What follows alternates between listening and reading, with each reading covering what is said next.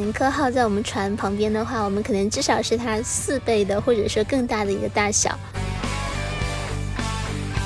经常会有乘客跟我说：“怎么我两分钟前在七层甲板的酒吧里看到你还在主持节目，两分钟后就在十六层甲板看到你在主持高尔夫球比赛？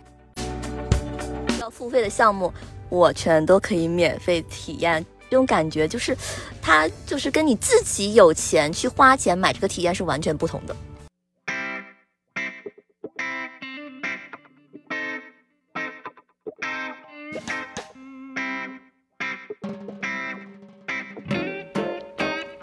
嗨，这里是你的贴心闺蜜维塔。很多人听说我曾经在国际游轮上做娱乐节目主持人，大多数呢会问我一个问题：你是怎么找到这样的工作的？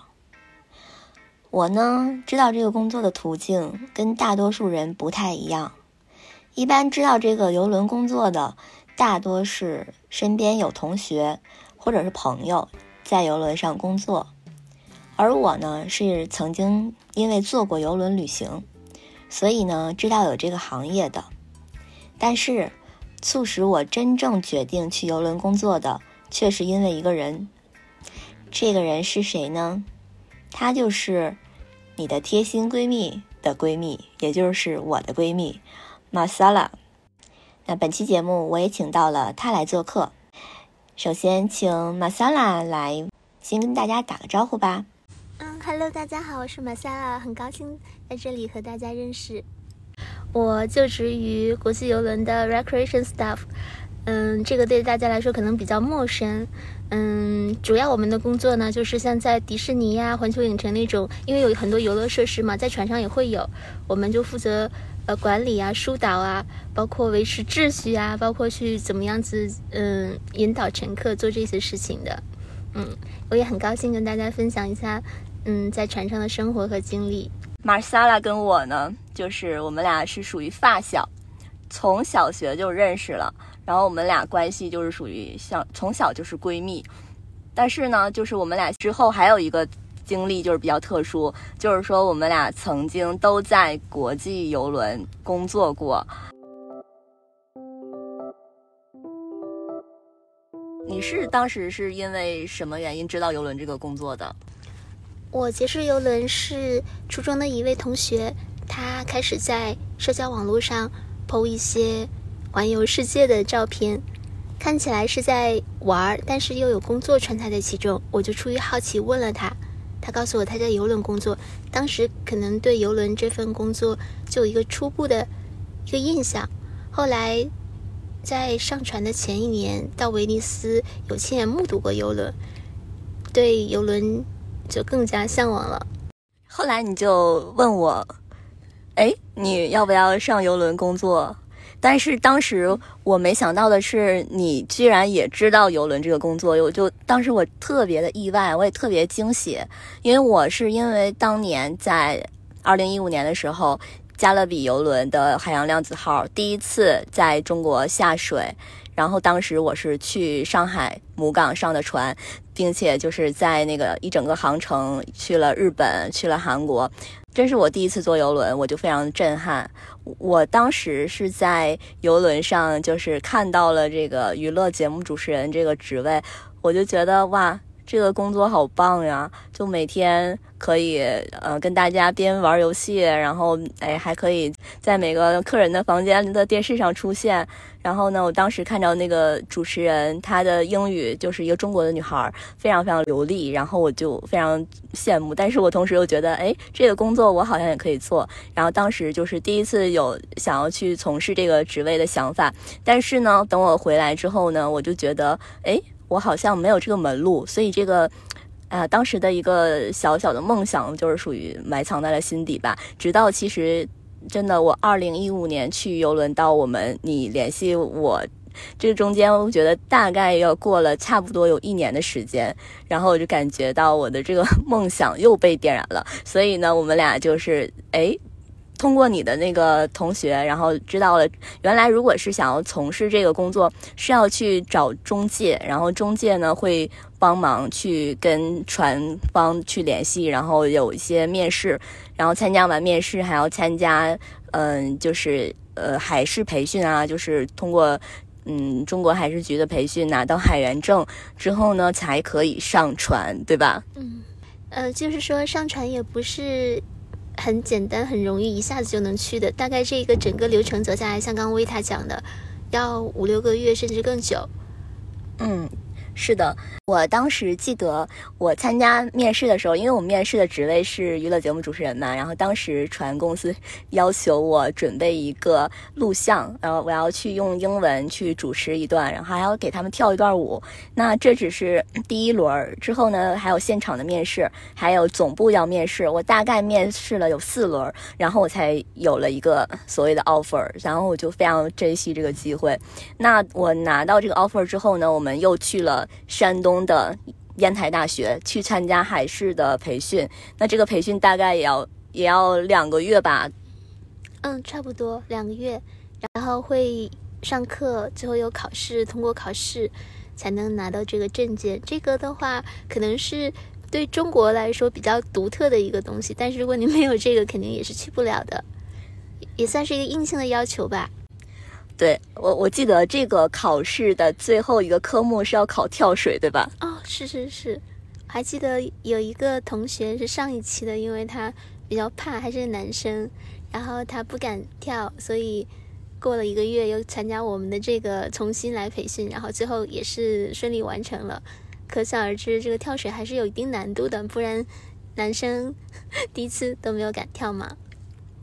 因为我当时我觉得你特别勇敢，然后平时觉得可能会胆子比较小啊那种，然后没想到你在那个台上的时候，哎，你真的是我感觉你根本就想都没想你就跳下去了，反而是我我在上面，我我大概待了十分钟做这个心理建设，然后我才敢跳下去。可能我也是因为看到那个男生了吧？如果你真的想上船的话，你这个月不跳，你下个月还要再来。然后再就是，其实那个上边的老师很凶的。就是不想再看他的脸脸色了，就一下子跳下去了。哦，对对，所以我我当时我觉得，哇塞，你在我前面打了一个好头，然后我我我真的是也是，哎呀，没办法，硬着头皮，最后就还是跳了。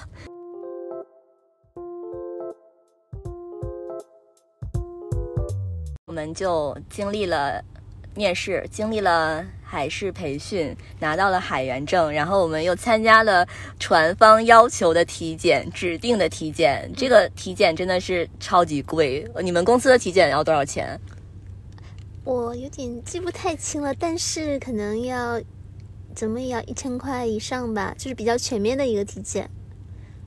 哦，但是你们公司很好，对给你们报销，对吧？哦，是，所以我就不记得多少钱了。哎。他们公司真的很好，然后像我们公司的话呢，就是要自费去体检。我记得当时我要花大概要两千块人民币左右，然后呢，我终于是准备好了一切的材料，然后就在二零一七年的春天，第一次正式的上了游轮工作。是在我之前还是之后？之后就刚刚你走了，差不多几天吧，我就拿到了合同。可能半个月以后我就登船了。我当时是在新加坡登船的。你在新加坡登船，那我很想知道，就是你在第一次看见船，然后上船之后，你的那个感受是什么？嗯，刚看到船的时候就是一个庞然大物。进去以后这么说吧。上班以后一个月，我还是经常迷路，就是大到让你可以迷路的。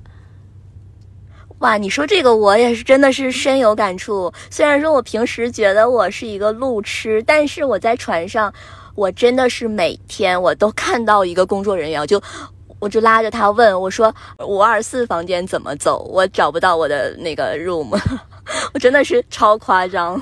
哦，你说这事情，我还想到一个事情，我。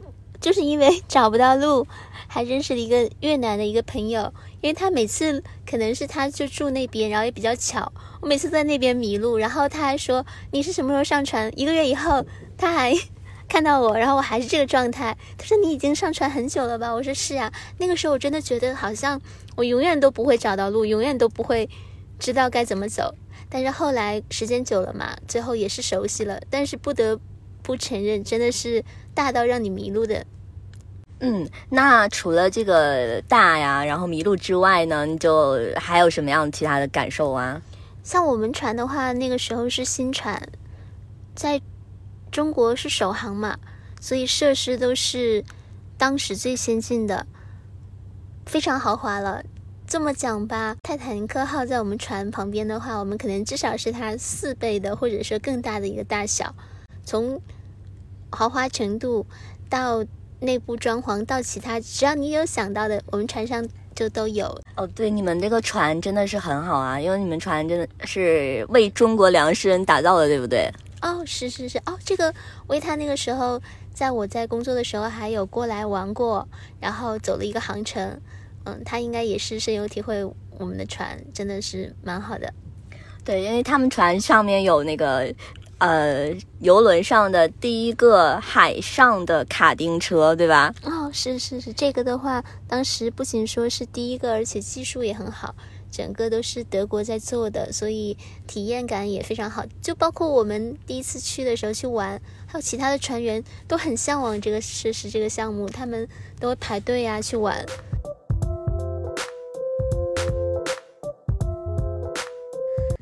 那有些朋友呢，可能曾经坐游轮旅行过，但是呢，也有一部分朋友呢，可能对游轮没什么概念。那我这里呢，也给大家简单的介绍一下，就拿加勒比的海洋量子号来举例吧。海洋量子号呢，它的总重量呢是有十六点八万吨，它的长度呢是有三百四十八米，宽呢是四十一米。那它的这个游轮上的客房数量是有大概是两千四百个。那最高的入住人数呢，也就是五千人，这只是乘客的数量。那再加上游轮的嗯员工呢，大概是要达到将近七八千人了。那在这样的一个船上呢，这样的海上的移动城堡上，光是餐厅就有十八个，包括了中式的、美式、意式、欧式、日式等等。除了餐厅和酒吧之外呢，在游轮上还设有健身房、SPA 中心、室内外的游泳池，像是甲板跳伞和甲板冲浪呢，这两个项目是量子号上的特色。一般大型游轮的层数呢，大概是在十六层甲板到二十层甲板左右。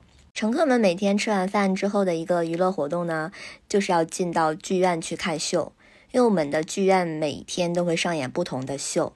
就包括了歌舞秀，还有杂技秀、魔术秀、呃脱口秀等等。当然了，还有呢，消费的好去处三件套：免税店、赌场和拍卖画廊。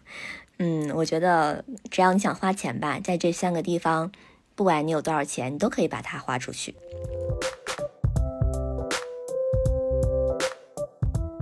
我们娱乐部的主持人就是要负责组织各种各样的娱乐活动，让乘客们呢参与进来。比如说呢，像我爱猜歌名啊，比手画脚啊，嗯，看谁在说谎呀等等。所以经常会有乘客跟我说：“怎么我两分钟前在七层甲板的酒吧里看到你还在主持节目，两分钟后就在十六层甲板看到你在主持高尔夫球比赛？”对，这个就是我们的分身术。你还记得你是就是你第一天登船的时候，就是有经历了哪些流程吗？我第一天登船，我们那个时候因为是首航嘛，还没有首航，就是船上是没有客人的。我们是在迎接这个船，这个船是在德国制造好以后，它会一路来到亚洲。我登船地方是新加坡嘛，那一天登船可能有几百人，所以很多很多，和一般情况的登船不太一样，就是一个整个流程走下来，嗯，也没有说有谁在接待你呀、欢迎你呀。但是我听说你那个时候就比较好了，我们就是一个流程一一大堆人马一起去，就不会那么特别。像你那个时候应该很受，比较受关注吧。我那个时候呢，我是在日本的长崎上的船，然后当时跟我一起登船的还有大概有十几二十个人吧。因为我们在船上工作的话，就是必须要有一个船员他休假回家了，然后才会有另外一个人。对，然后登船顶上他的位置是这样的，所以那天大概有十几二十个人的样子，然后有一个人来船下面接我，然后接我的那个人呢，就刚好是我当时的一个直属的领导，就是我们当时娱乐部的总监，他真的是。看起来就是非常年轻，然后呢，大概就是二十来岁，其实，但他可能也快三十了，但他长得很年轻。然后他的头发呢，就是梳的是很光亮，就是就是有点像是那个梳的是那种背头，然后非常整齐，很绅士。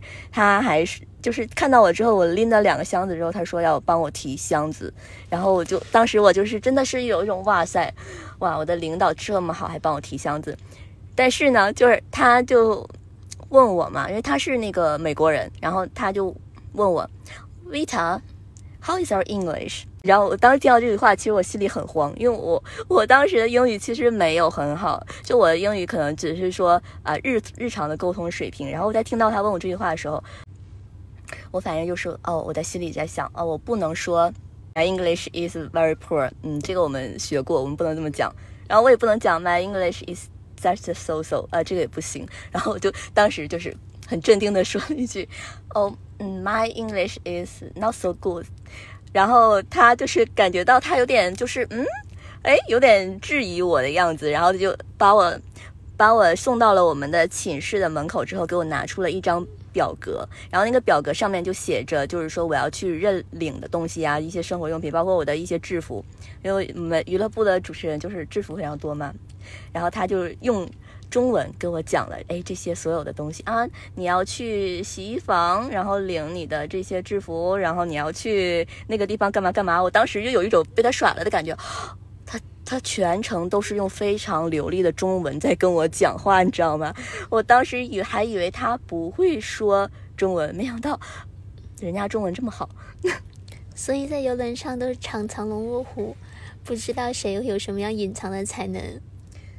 对，然后因为我们当时的母港不是在台湾基隆嘛，所以我们其实我们整个部门呢，就是呃大部分的人都会讲普通话，呃都会讲国语，然后但是呢，就是也有个别的，就是欧美的我们的那个同事啊，他是不会讲国语的，但是你会发现，就有很多亚洲面孔的人，他们虽然说。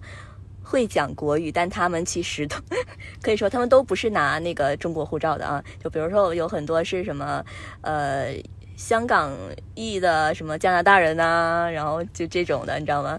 然后，但是你们他们都会讲中文。我一开始我不知道他们是哪儿的人，我以为大家都跟我一样。后来我发现，哦，原来只有我一个是，呃，从那个大陆来的，剩下他们都不是。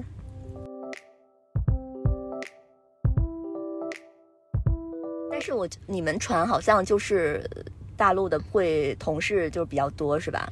是因为我们的目标市场就是中国大陆嘛，所以说比较匹配的中国人会比较多。但其实我觉得可能大家上船更希望看到一些国外的面孔吧。嗯，可是船方觉得沟通可能会更加通畅，所以嗯，国外的同事相对来说是少一些的。对，因为我觉得就是像我们那个刚刚说的娱乐部的总监，他就非常受欢迎，些客人都非常非常喜欢他，看到他就要跟他拍照，然后大家就很喜欢这种长着外国的面孔啊，然后会说中文的人，对吧？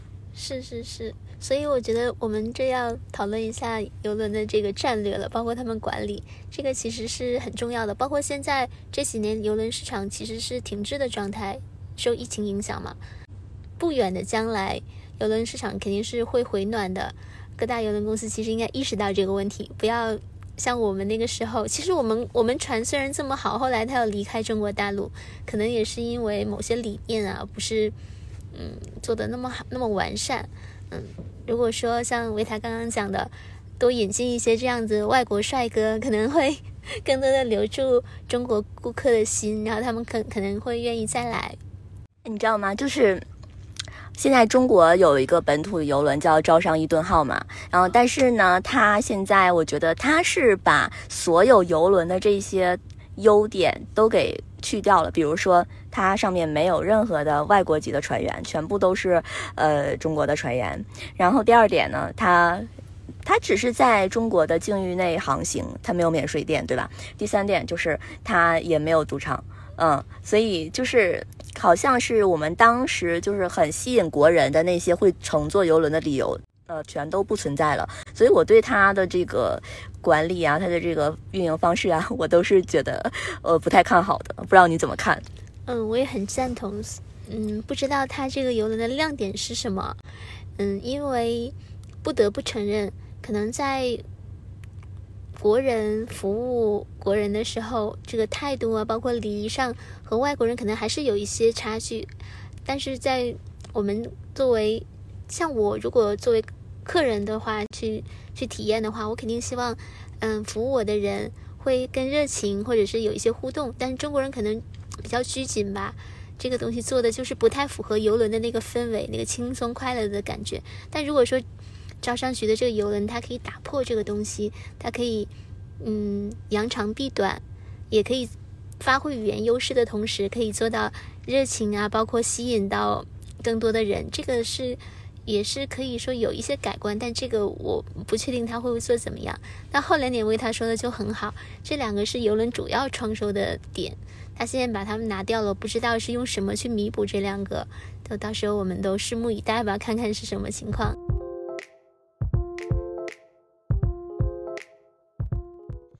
说到这儿，我突然想到，当时你们诺维珍喜悦号是有请代言人，对吧？啊，我们船当时的代言人是王力宏。这还有个小故事呢。那个时候他在首航的时候有上来嘛，他有带他的太太李静蕾。那个时候我就想，我说哇，王力宏是真的好先生，他去哪里都带他太太。所以你当时是有见到王力宏本人吗？哦，是，但是他是属于那种。私底下去玩，并不是说拍摄什么，嗯，就比较随意。包括他太太也跟他在一起，但现在已经，嗯，塌房了已经。所以当时看来，这个恩爱可能也可能是演的吧，我觉得。嗯，这个的话，因为毕竟是私底下，因为我那时候清楚记得我的同事想拍一下。嗯，王力宏，然后他工作人员就助助理就说啊，最好不要拍力宏，他现在没有化妆，嗯，状态不是那么好，所以不要拍照。所以我感觉他那个时候完全是一个私人的一个场合，然后和他太太，所以我觉得就在私人的场合下这么讲吧，对外好像没有报道他有带太太来，所以但这些东西看起来都是假象，我们都在蒙在鼓里。后来的事情，嗯，就是大家也都都知道了。我休假的时候，我有一次去你们的船上找你玩，因为那个时候你还在这个嗯 Joy 上上班，然后我去找你玩。哦，是那一次的话，其实我很这么说吧，我父母亲都没有去，为他去的时候，我真的嗯特别激动，也非常感感激他能过来，然后跟我一起体验一下我在船上的生活，然后让他看一下嗯我们船的这个。也带他体验一下吧，主要是再就是想分享一下啊，把有一些跟他描述的东西具象化，让他看一看实际的东西是什么样子。然后那个时候，我觉得我们船还不错吧。哇塞，他们船真的是就是呃，首先是一个非常新的一个船，然后呢，他们这个所谓的这个玩乐的一些东西还蛮多的，比如说上面有那个 VR 啊这些体验，然后还有海上的这个所叫呃卡丁车呀，然后还有些什么什么东西，哎，但是我觉得这些，哎这些东西我当时是玩了个遍啊，我为什么能玩了个遍呢？就是因为 Marcella，因为他。他跟船长的关系非常的好，他跟船长是好朋友。那那我就想问一下了，请问你是怎么在船上交到船长这个朋友的？这个其实是我们首航之前有一个呃红牛的赞助的一个派对，那个时候包括船长、轮机长、嗯 hotel director 这些高管。甚至像迈阿密那时候过来很多领导在内，他们会去做那种酒保，就是做 bartender，在那边给你开啤酒啊，或者给你递饮料啊。然后我的一个同事跟我一起的，他就说：“我好想要船长的照片哦。”他又不好意思，嗯，我说：“那我去吧。”然后我就过去给船长拍了一张照片，就那样子就认识了。其实，然后后来我觉得，其实上船的话，对我比较有吸引力的。是这个船驾驶台和那个轮机，所以不只是船长，轮机长我跟他关系也很好，因为我觉得这两个东西是船的心脏吧，就是有别于，就像有的人说船游轮可能是移动的一个酒店，但它不同于酒店的就是这两个部门，所以我也比较幸运认识一个比较好的船长，然后也跟他嗯。学到了一些很多东西，这个后续如果大家比较感兴趣的话，我也可以具体说一下。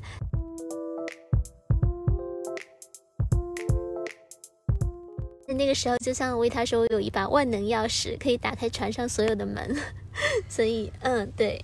但是这样讲啊，我唯一一次打开所除了我自己门的时候，就是。为他他们去的那一次，对我我跟大家说一下，就是马萨拉呢，他跟船长是非常好的朋友。然后呢，船长呢就给了他一个特权，哎，这个就是一把钥匙，这是一把魔幻的钥匙。这个钥匙呢就可以打开船上，可以说是任何一个门，对吧？哦，对对对，就是只要你看到门，它都是可以打开的。嗯，哇，你知道这是什么概念吗？因为像他们船的话呢，就是有一个区域叫做黑 n 对吧？嗯，对，就是一个 VIP 的一个区域。那如果说想要进到这个区域的人，是要花多少钱才可以进去？我觉得至少要 double 两倍，或者是甚至三倍的船票，可能才能到那边去。对，因为他们这个船是有两个泳池，那一个是室内，一个是室外。但这个室内的泳池呢，就在这个黑温区域，对吧？嗯，其实这个可能我们船有一点太偏向黑温的客人了，但属实黑温的体验是会更好一些。包括黑温其实还有自己的赌场，然后自己特有的餐厅，这个区域也都是都是有的，就是您想象不到的奢华。对，然后呢，他当时你知道吗？就拿着他的那把钥匙，然后开开了这个，呃，室内的黑文的这个场地的那个游泳池的这个门，然后呢，我就进到了里边，然后就感觉到了，哇，我就感觉到了那种。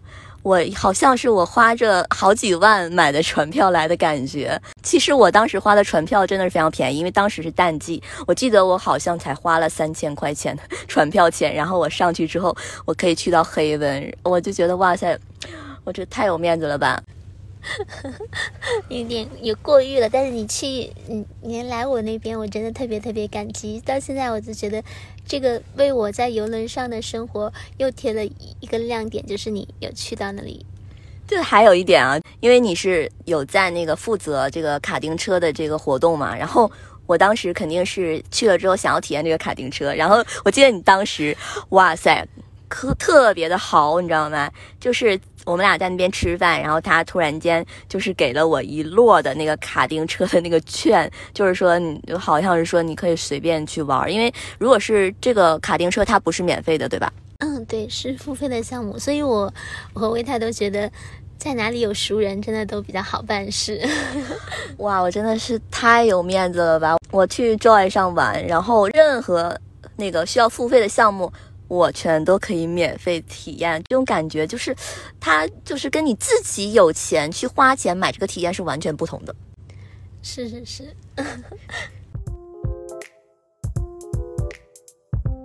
你还有就是说，因为跟船长关系比较好，有什么其他的好处吗？其他的好处，我可能跟船长关系比较好，可以每天都去驾驶台，但我也没有啦。所以你有获得什么？比如说。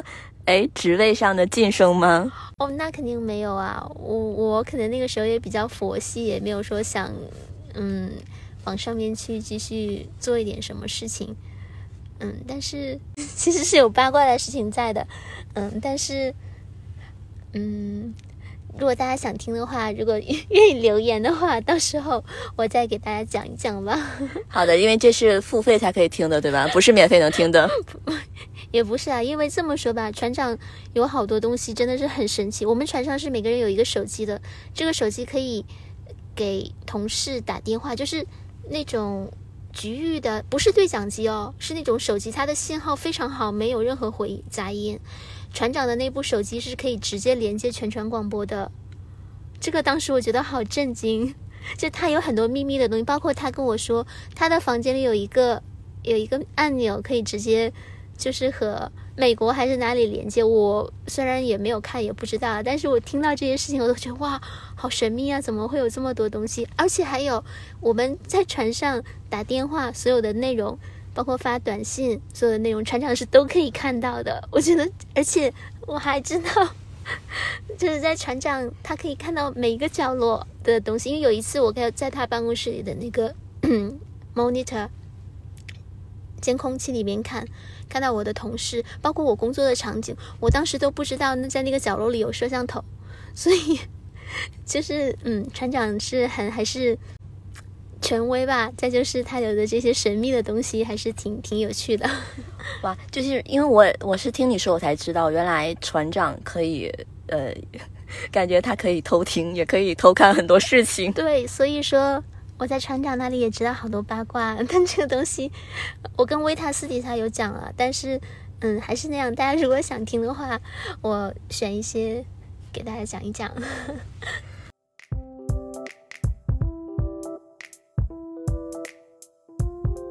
那你在游轮工作了也有呃两个合同对吧？两个传奇。那如果说让你说出几个你在游轮上工作特别吸引你的几点，你你想到的是什么？我先说一点吧，毕竟大家工作肯定都是为了钱嘛。在某些层面上来说，在游轮工作真的可以攒下第一桶金。如果说你比较会花钱，其实，在游轮上边吃住。行都不需要花费任何的费用，吃的话我们都是自助餐，公司提供的；住的话也一样，住在船上有自己的 cabin，就是卧卧室吧，里边虽然比较小吧，但是麻雀虽小五脏俱全，设施都是很完善的。嗯，再就是没有交通的需求，你不需要坐地铁，不需要打车，直接两分钟就走到了上班的地点，所以真的是可以攒下钱的。哦，你刚刚讲的这几点确实也是非常吸引我的。嗯，那你攒下钱了吗？算是一些吧，但是毕竟说我们工资有限嘛。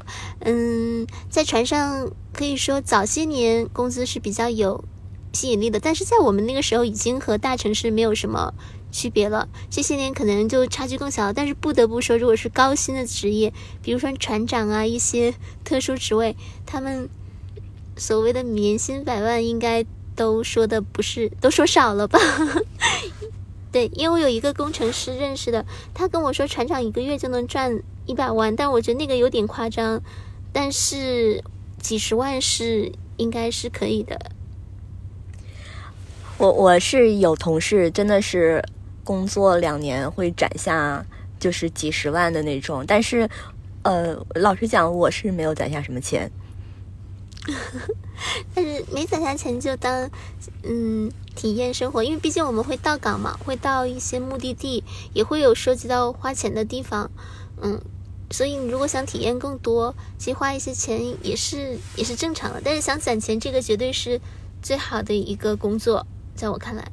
比如说我们到一些目的地的话，嗯，然后我觉得这个也是一大亮点吧，就是我们可以。呃，挣钱，然后还可以去玩儿，然后我觉得这一点的话，就如果说我们自己去一趟的话，就比如说我当时去到那个加勒比海，就是我真的是想不到，如果说我自己去掏钱的话，我我我可能这辈子我都不会去那个地方。嗯，就是在上游轮之前，我也很喜欢出去玩，自己会去到欧洲啊，嗯，甚至到非洲一些国家。但是不得不说，去旅行的话，成本还是蛮高的。首先要占用时间，然后再就是很大的花费。而游轮这个刚好是你可以就用职务之便去环游世界的同时，你还在赚钱，所以这个就是很大很大亮点，对我很有吸引力。哦，所以说你之前去去欧洲啊，去澳洲啊，你都是自费，然后现在是免费，而且还可以挣钱，是吗？对，但是我可能没那么幸运，嗯，上船以后我们就只在嗯中国到日本，主要还是九州比较固定的长期福冈，可能偶尔会去到冲绳是比较少的次数，然后非常非常少的，仅有一次去到过神户，所以没有实现我本身的那个想法。但是维塔就不一样了，他有去很多地方跟着船。哦，我一开始我第一个合同是在台湾，然后去到日本的航线，然后后来呢，我有机会也是去到了，呃，美国那边，然后是从迈阿密啊，然后出发，然后也是去到了像加勒比海的一些国家，比如说什么呃开曼群岛呀，然后牙买加、哥伦比亚呀、厄瓜多尔啊等等吧，然后包括美国的一些大城市，什么旧金山啊、洛杉矶啊，然后这些，嗯，都是有去过。那这个我当时确实是觉得。哎，这个感受就是很不一样。我觉得不花自己的钱啊，去这些地方就是有一种会赚到的心理吧。嗯，对对对，这个很好。而且我觉得在我们很年轻的时候去做一些这样的事情，对人生经历都是一种丰富，是一种很好的体验。至今还是很庆幸自己当时做了这样的选择。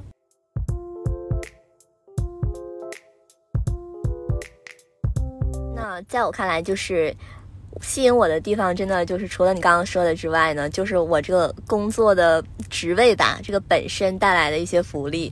就比如说我的这个职位，就是在游轮上做主持人，我们这个属于叫 officer，就是他是就是长官级别的，就是我们是属于什么？就是隐形的，就是隐形的长官，就是我们身上是没有肩章、没有杠的，但其实我们好像是据说有半道杠。然后我们是在这个游轮的叫长官餐厅吃饭的，就是这个餐厅是你可以去了之后可以点餐的，你就不需要去。嗯，去那个自助餐，就直接坐到位置上，然后你要点什么，他给你送过来。然后每次的菜就是那种，就是很那个精美的那种，真的是就是现做的这种。所以我觉得就这个的话，让我觉得就是，嗯，我的生活实在是太好了。那还有一点就是。嗯，在我们这个就是我们住的房间的话，每天都会有人来给我们打扫，然后我们只需要付一点点小费吧。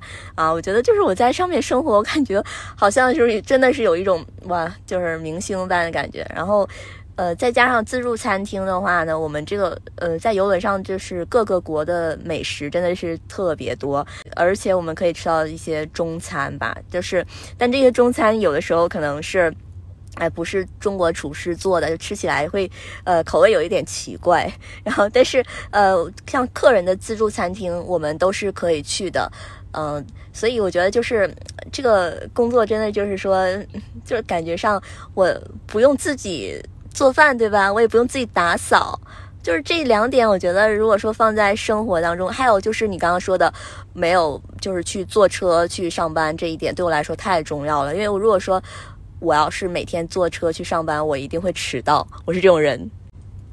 对，尤其是在大城市，每天早上早高峰、晚高峰，真的太痛苦了。不管说是堵车，还是搭乘地铁，都是无法想象的。对，然后这个钱呢，就是省下来了。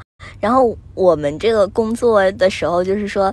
我去主持一个呃舞蹈派对啊，然后我去主持一个什么呃游戏啊娱乐活动啊，我就觉得就是哇，我每天都在玩儿，然后我每天在游轮上的生活是我觉得最开心的部分。因为我之后在我休假的时候，我有次也是带我爸妈，然后又去到了那个加勒比量子号，因为我爸妈当时还没去过，带他们去旅游。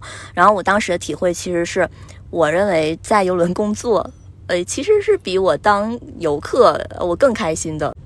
嗯，是因为在游轮工作的话，你真的是深度体验这个游轮；而如果是做 passenger 的话，可能在中国的话，航程说实话是比较短的。像我们的话，多数都集中在四天三晚，就比较短。其实你在短短的四天，在跑去上船下船这个过程，包括你你登陆到目的地日本啊去玩。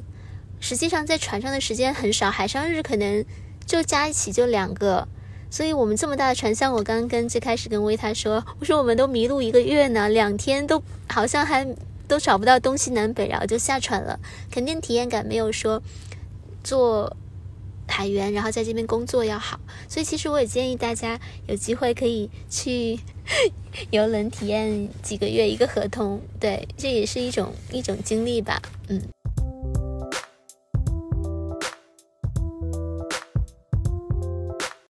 其实还有一点更吸引我的，就是我觉得我非常喜欢这种，哎，有各国的这些同事啊在一起的这种环境。像我们这个娱乐部门的话，就是每一个船上大概有五六个主持人吧，这个职位，然后。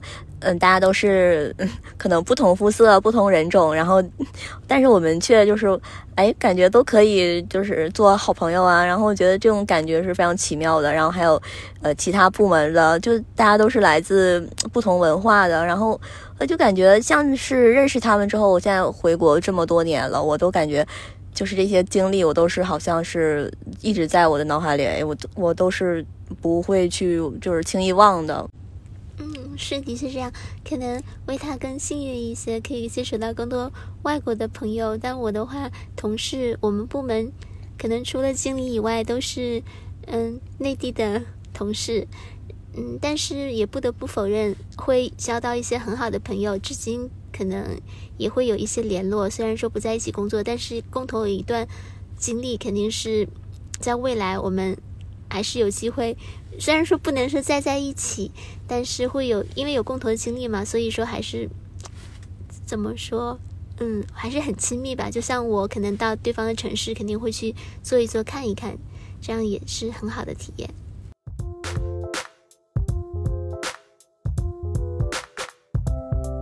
那我想现在问你，如果说嗯有机会的话，你还要想要去回邮轮工作吗？那。肯定的呀，就包括我之前的同事，好多人，嗯，在我前前后后都离开这个这个行业了。但是就是就是在就是在今年哦，去年底今年初，又有好多同事就回去了。我觉得游轮还是有它的魔力，把他们又又 又呼唤回去了，还是有它的亮点。当年走的时候，肯定是有嗯一些原因。迫使他们离开，或者是要他们离开，但现在又回来了，这就说明了一切呀。对，我跟你说，其实我在去年年初的时候，因为我们海员证就是五年是到期要换证嘛，然后我又换了新的海员证，也就是说呢，我现在的海员证是呃又可以，就是说我五年之内呢，我要是想上船的话，还是可以的。就是我还是，哎，你说的这个，我我也是很有体会的，因为我觉得对我来说就是。如果不考虑其他因素的话，就不考虑金钱呀，就是嗯这个回报的问题啊，我真的觉得这个工作就是我梦想的工作，是可以让你的生活暂时慢下来、停下来，然后又不会让你觉得有一些负罪感。如果说你现在什么都不做，停下来就半年去休息，可能。觉得也不太合理，但如果说你在游轮上坐，又可以看世界，又可以赚钱，而且工资收入也算还不错，我觉得，所以还是一个不错的选择。将来，为他还会再上船吗？我觉得我我可能会哎，因为我可能，但是这个时间呢就不一定什么时候，也许两年后，也许三年后，也许五年后，也许十年后，这都说不准。因为我们我在美国航线的时候呢，我们部门的有一个。主持人啊，他的年纪，说实话，到他都是可以退休的年纪了，但是他依然回来继续做这个主持人的工作啊。我觉得就是游轮真的是不会去在意你的年纪多大，我觉得这个也是非常友好的一点。对，就是游轮这个包容性非常好，他对国籍啊、对年龄啊，甚至对性别啊，都是很包容的。在任何时候你想上船，游轮都会接纳你。这个是很好的，我觉得。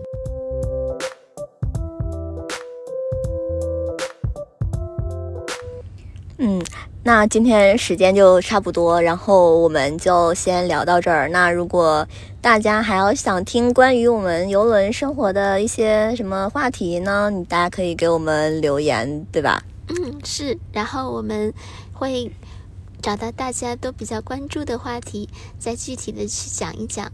嗯，期待下一次与大家再一次沟通交流。那如果喜欢我们的节目的话呢，记得要按订阅哟。那今天就先聊到这儿吧，拜拜。嗯，拜拜。